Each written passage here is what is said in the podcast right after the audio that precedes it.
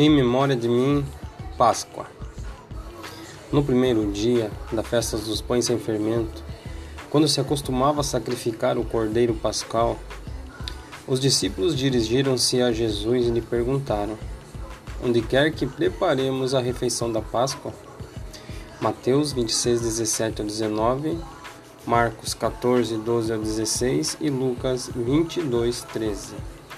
Na antiga aliança, Antigo Testamento, o povo de Deus celebrava a Páscoa em memória da libertação do Egito, onde eram escravos de Faraó.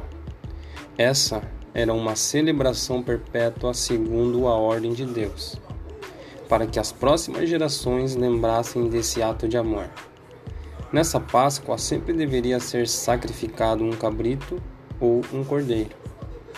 Quando Jesus celebrou a Páscoa com seus discípulos, Assim que todos já estavam comendo, ele pegou um pedaço de pão e partiu, representando seu corpo em sacrifício. Ele era o cordeiro a ser sacrificado. Assim que a ceia terminou, Jesus pega um cálice de vinho para representar seu sangue derramado na cruz.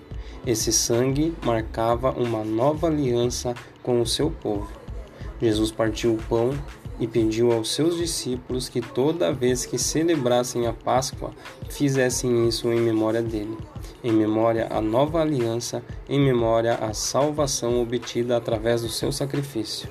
Pois anteriormente, na aliança passada, a celebração era feita em memória à libertação do Egito. Essa é a nossa Páscoa, celebrar uma nova aliança que nos dá a salvação através do sacrifício do Cordeiro Jesus.